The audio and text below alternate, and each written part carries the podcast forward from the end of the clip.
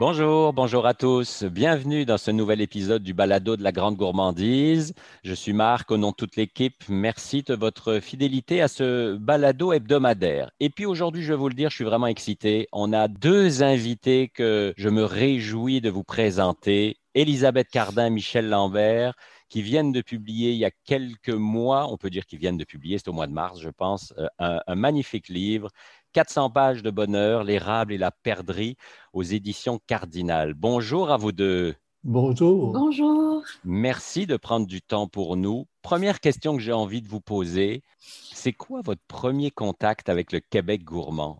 On va commencer par Michel. Oh mon Dieu, moi je suis euh, d'un certain âge, n'est-ce pas? Donc ça remonte assez loin. Ouais. Euh, mon plus vieux souvenir, c'est euh, lorsque j'étais avec ma mère tout seul dans le fond d'un rang euh, au lac Saint-Jean, à Albanel pour être plus précis. Ma mère, pour passer le temps, me coupait des pommes de terre en petits dés et elle me faisait une soupe euh, de pommes de terre crues avec du sel, du poivre, de l'eau. Et moi, je m'imaginais faire comme elle, faire un, un hachis ou une fricassée.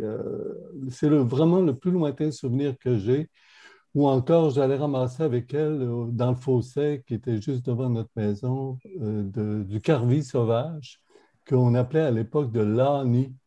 En fait, euh, comme de l'anil, si tu veux l'ancienne prononciation de anis.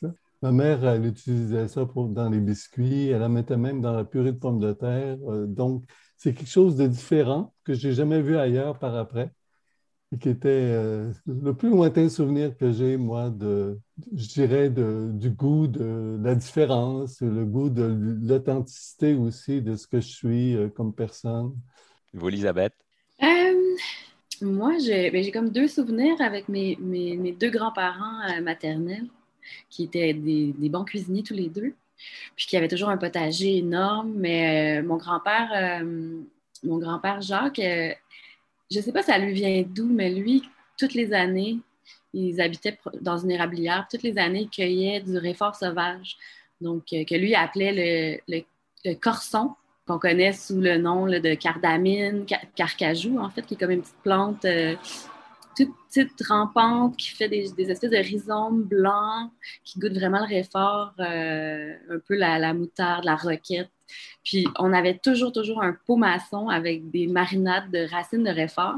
C'est vraiment étrange là, quand on les voit dans le, dans frigo. Ma mère a comme continué la tradition. Fait qu'on a toujours eu de cette marinade qu'on mange avec la viande, avec euh, lui il en mettait sur ses toasts à la graisse de rôti.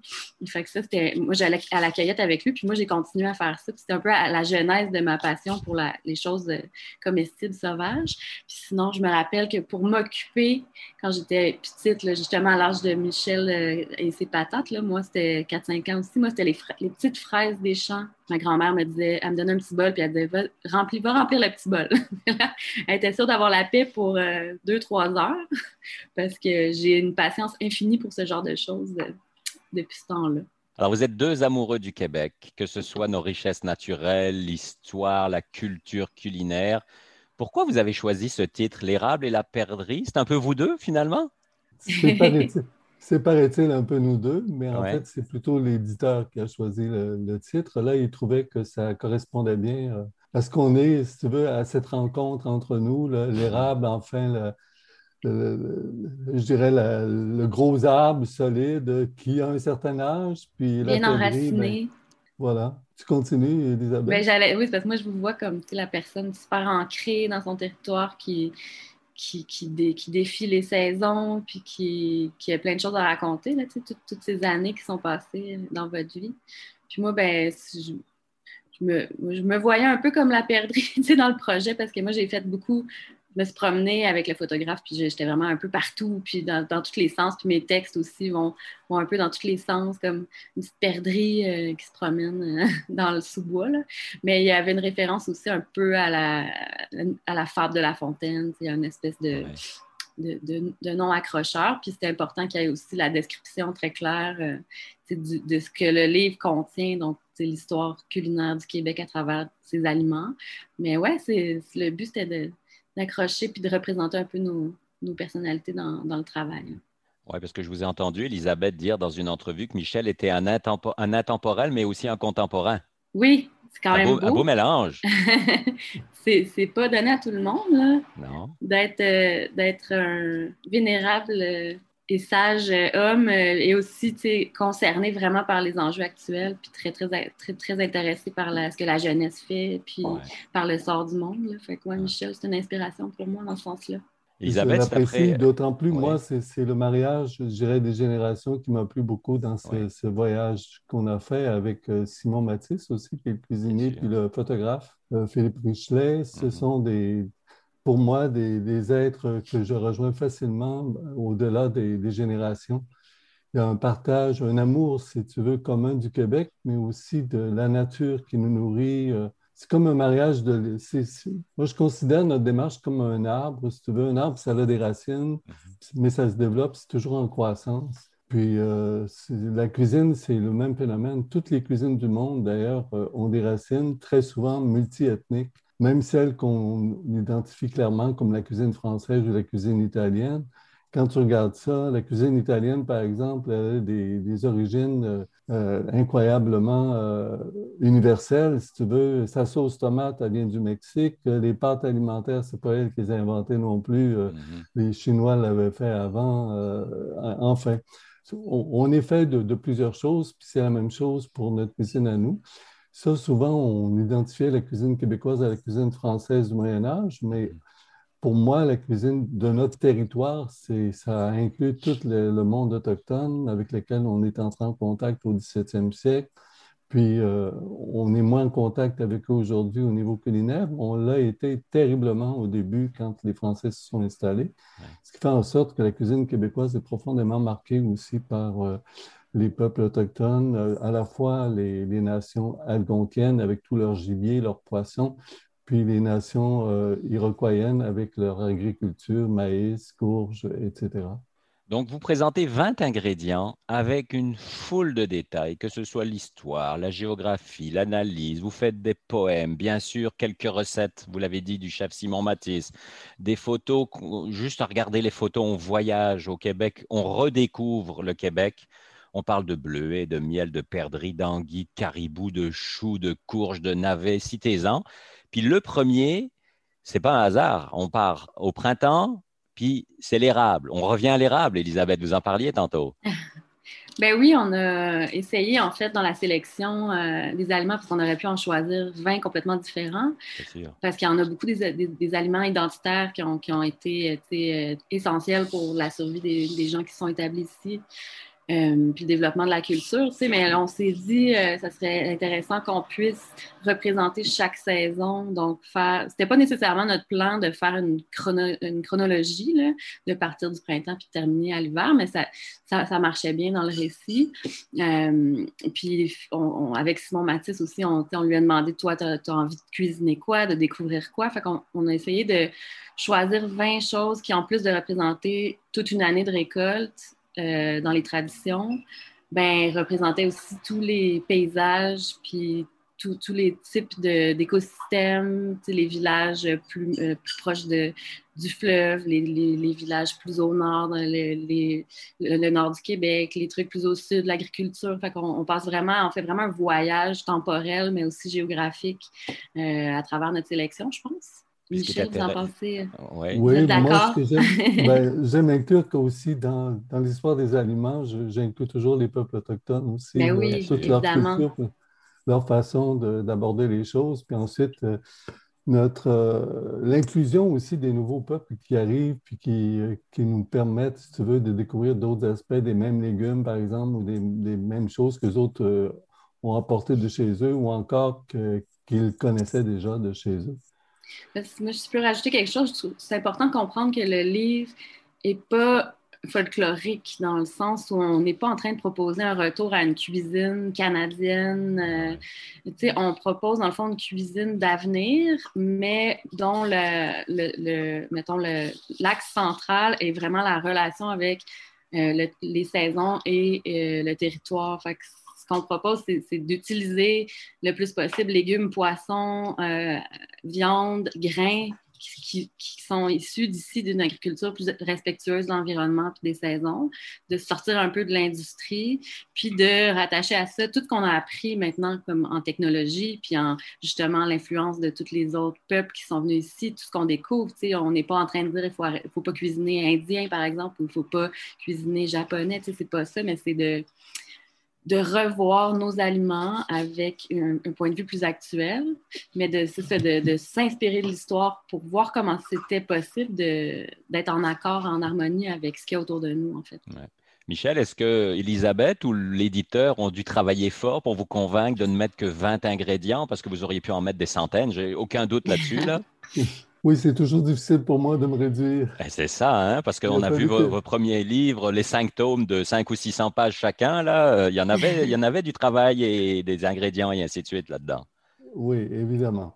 Euh, mais c'est difficile de, quand on interroge les personnes, chaque personne a une histoire à raconter, on voudrait toutes les raconter parce qu'elles sont toutes belles. Alors pour moi, c'était ça la difficulté. Mais euh, pour le lecteur, évidemment, c'est une autre affaire parce que c'est des gros livres à lire, ils sont lourds et c'est pour ça que ce livre-là, en fait, c'est l'idée d'Elisabeth de, faire un livre qui serait une synthèse, dans le fond, de mes ouvrages du passé, mm-hmm. mais revu à sa manière aussi, avec la poésie, dans le fond, unir le passé, le présent d'Elisabeth, puis le futur un peu de la cuisine incarnée par Simon Matisse. C'était un mm-hmm. petit peu notre démarche. Euh, pour ça que les trois sont, sont présents dans le livre.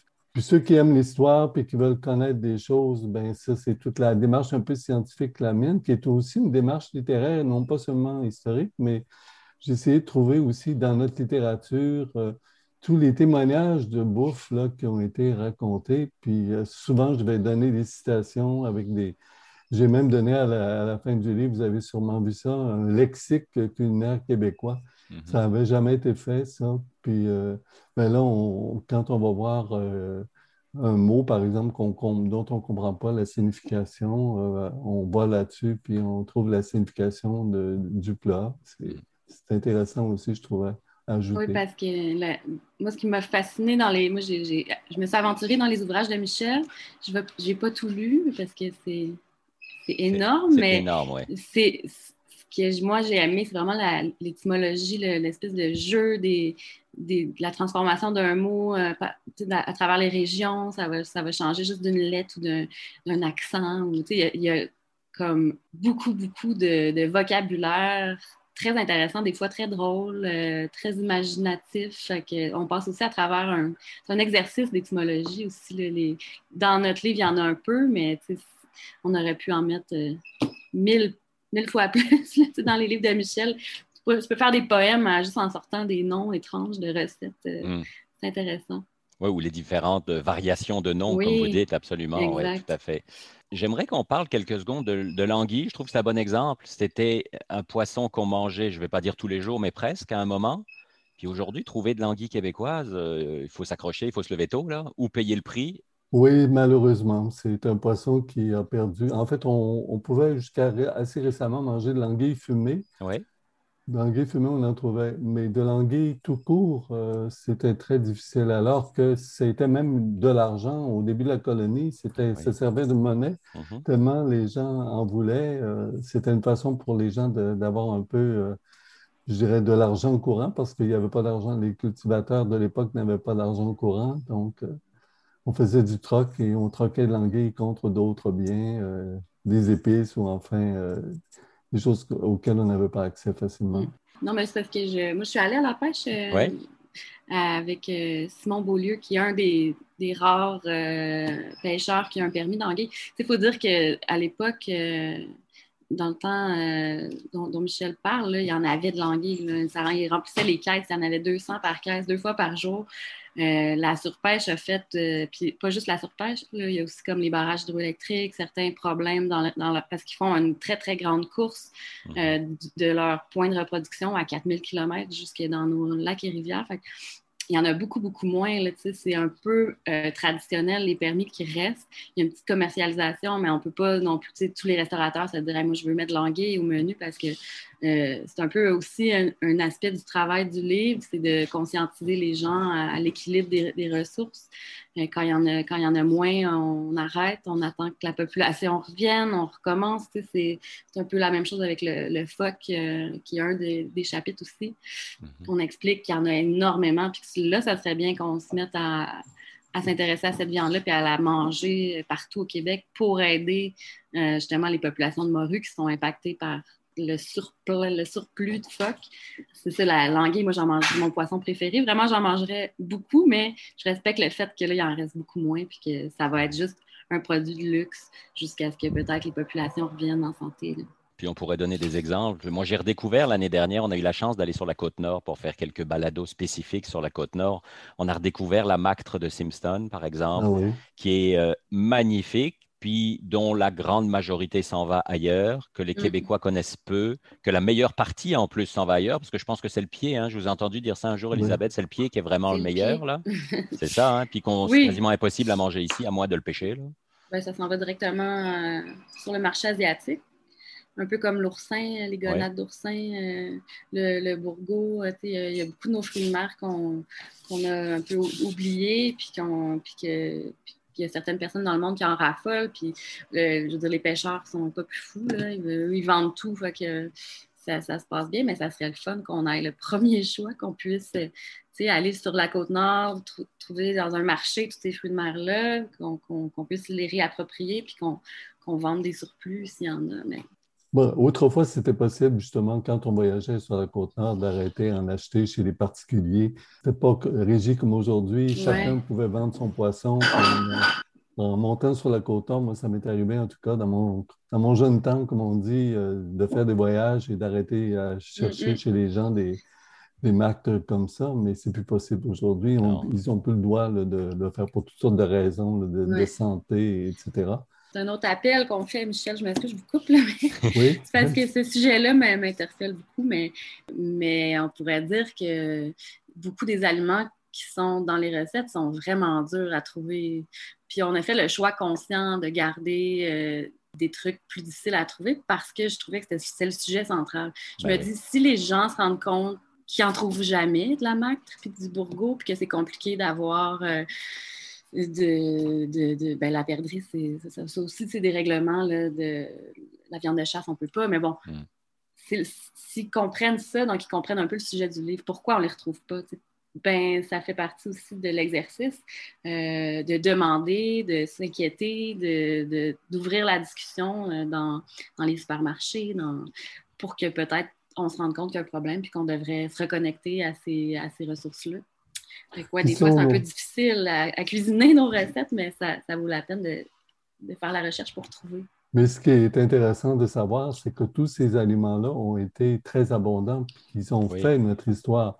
Mm. Ils ont fait en sorte que les gens qui habitaient toute la côte euh, nord, euh, Gaspésie, euh, se nourrissaient fondamentalement de tous ces, de tous ces aliments-là. C'est tout à fait dommage qu'on a perdu le lien avec ces aliments-là parce que c'est ça notre histoire. C'est pas le pangasius puis le, mm. le, je sais pas trop ce qui nous vient de partout maintenant. Euh, La pieuvre. Euh, autrement dit, ces, ces nouveaux poissons-là n'ont rien à voir. Euh, c'est beau de la dorade, mais c'est lié à la Grèce, à l'Europe. C'est pas québécois, la dorade. Pourtant, on ne trouve pas d'anguilles, on trouve plein de dorades chez nous. C'est ça. Parce que l'essence de votre livre, quelque part, c'est aussi de dire que chaque fois que je fais un achat, quel qu'il soit, ben, je fais un peu de politique, je fais un petit choix, un grand choix même. C'est complètement vrai. Il y a un critique justement qui, se prononçait, M. Lemasson, pour le nommer, disait que notre ouvrage est un ouvrage politique, puis ça ne nous gêne pas de dire on n'est pas lié à un parti politique, mais on a une prise d'opposition politique. C'est ça. Mais on a essayé de la, garder euh, discrète réparti tout le long, mais discret. C'est-à-dire qu'on s'était dit, on ne va pas rentrer dans. La manière de faire changer les choses, c'est pas de, culpabiliser et de dire, écoute, réveillez-vous. Fait qu'on on, l'amène en poésie, on l'amène en inspiration, on l'amène en, connaissance. On espère que les gens vont, vont comprendre que, que, oui, chaque geste qu'ils vont poser, chaque action alimentaire, chaque choix, chaque demande au boucher pour une pièce en particulier ou au poissonnier, mhm. pourquoi vous avez juste des trucs d'ailleurs alors qu'on est un pays une, province remplie de ressources maritimes. Ça, c'est très important. C'est ça, vous ne faites pas la morale, là. vous donnez des pistes, vous inspirez, vous voulez faire réfléchir quelque part. C'est exactement ça. Oui, c'est pour ça qu'on a choisi de, comme Michel disait tantôt, de parler de la littérature. C'est pour ça que moi, mes, mes textes sont, des fois, c'est juste un poème qui n'a même pas nécessairement un rapport avec l'aliment, mais c'est pour aller chercher la nostalgie, puis l'émotion, en fait, parce que moi, je dis toujours que la seule manière d'entamer cette révolution alimentaire, c'est que chaque individu soit ému de son territoire, de la nature, puis de, de ce que l'aliment peut procurer comme, comme panoplie de souvenirs, d'émotions. Puis après ça, quand, quand, on est ému, là, on a envie de protéger, puis on commence à essayer de chercher des comment, des connaissances, puis de, de, de poser des gestes concrets. Et puis, vous, vous, appliquez ça au quotidien dans votre restaurant? Vous êtes copropriétaire du Manitoba euh, à Montréal. C'est quelque chose que vous appliquez, là, ça ne date pas d'hier, là. Non, c'est ça. Nous, ça fait faire, euh, ça, fait un peu plus de sept ans qu'on est ouvert, puis que la direction, euh, le système de valeurs et tout est vraiment basé sur développer une relation entre, entre l'humain et la nature à travers l'alimentation. Donc, on travaille euh, presque exclusivement du produit, des produits québécois. Je dis presque parce qu'on on triche un peu des fois avec le sucre, on a du café, mais sinon, cocktail et tout ce qui est dans les assiettes, c'est juste des, produits issus de petites fermes maraîchères biologiques, d'éleveurs à petite échelle, de, pêche un peu plus euh, éthique. On, puis on travaille avec les ingrédients sauvages. On essaie, on essaie de faire découvrir euh, tout le spectre des saveurs euh, de ce qu'on peut trouver dans nos forêts, notre fleuve et tout. Là. Fait que, ouais, c'est, une mission, c'est pas toujours évident, mais ça, prend du travail, ça prend, faut, faut être têtu, mais on, est récompensé parce que les clients euh, sont souvent émus, ils, vont, ils vont vraiment nous remercier, puis ils vont s'allumer sur toutes sortes de, choses, puis souvent fait dire Ah, je suis allée m'acheter ça parce que je l'avais goûté chez vous, j'en ai mhm. trouvé, c'est super, merci. Fait que c'est une petite vitrine, c'est un, restaurant, c'est pas, euh, pas un gros show de télé populaire, mais on fait notre part euh, comme on peut. Et vous, Michel, on vous lit toutes les semaines, sauf pendant l'été, j'ai lu que vous alliez prendre quelques congés euh, sur votre blog Québec Cuisine.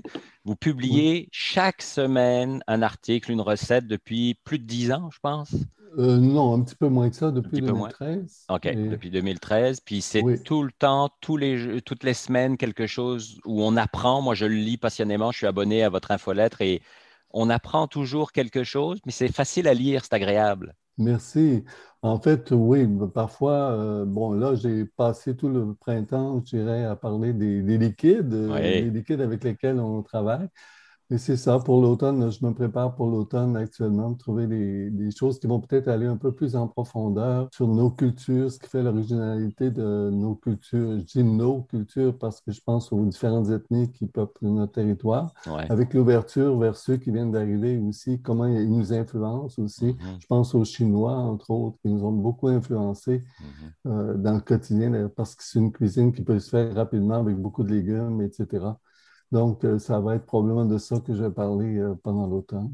Bon, c'est québeccuisine.ca. Euh, Avec un seul C, c'est important de dire parce qu'il y, en a qui, y en a qui font les deux C puis que ça les mène ailleurs. Mais Québec Cuisine sans accent avec un seul C, québeccuisine.ca. Et vous, Elisabeth, c'est restaurantmanitoba.com pour vous suivre ou aller vous voir. Exact. 400 pages de plaisir, c'est un cadeau à faire ou à se faire. Puis ce livre, l'avantage, c'est que vous pouvez ouvrir une page au hasard, arriver quelque part, chercher un mot comme un dictionnaire ou le lire d'une traite comme une histoire. Peu importe, puis on peut le lire, le relire et le re-relire. Et je suis sûr que, même si je n'ai pas eu l'occasion de le lire déjà 12 fois, là, je suis sûr qu'à chaque fois, on va apprendre quelque chose parce qu'il y a tellement d'informations que c'est évident qu'on va réapprendre à chaque fois quelque chose. Ça va, devenir euh, une référence, une Bible, je vais dire. Ah, merci beaucoup.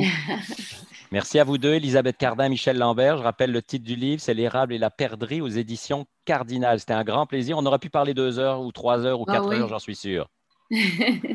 merci. Merci encore. Et à vous qui nous écoutez, je vous incite à aller lire ce livre, achetez-le, lisez-le, allez à la bibliothèque, peu importe, mais faites-le passer à vos amis, à vos familles. Allez voir comme la culture est riche ici au Québec, la culture gastronomique, culinaire, tout ce qu'on mange, toute cette histoire, comme Michel le disait, depuis 14 000 années. Et puis, n'oubliez pas, on se retrouve vendredi prochain, un prochain balado sur les routes gourmandes du Québec. Et d'ici là, mangez local. Bye bye.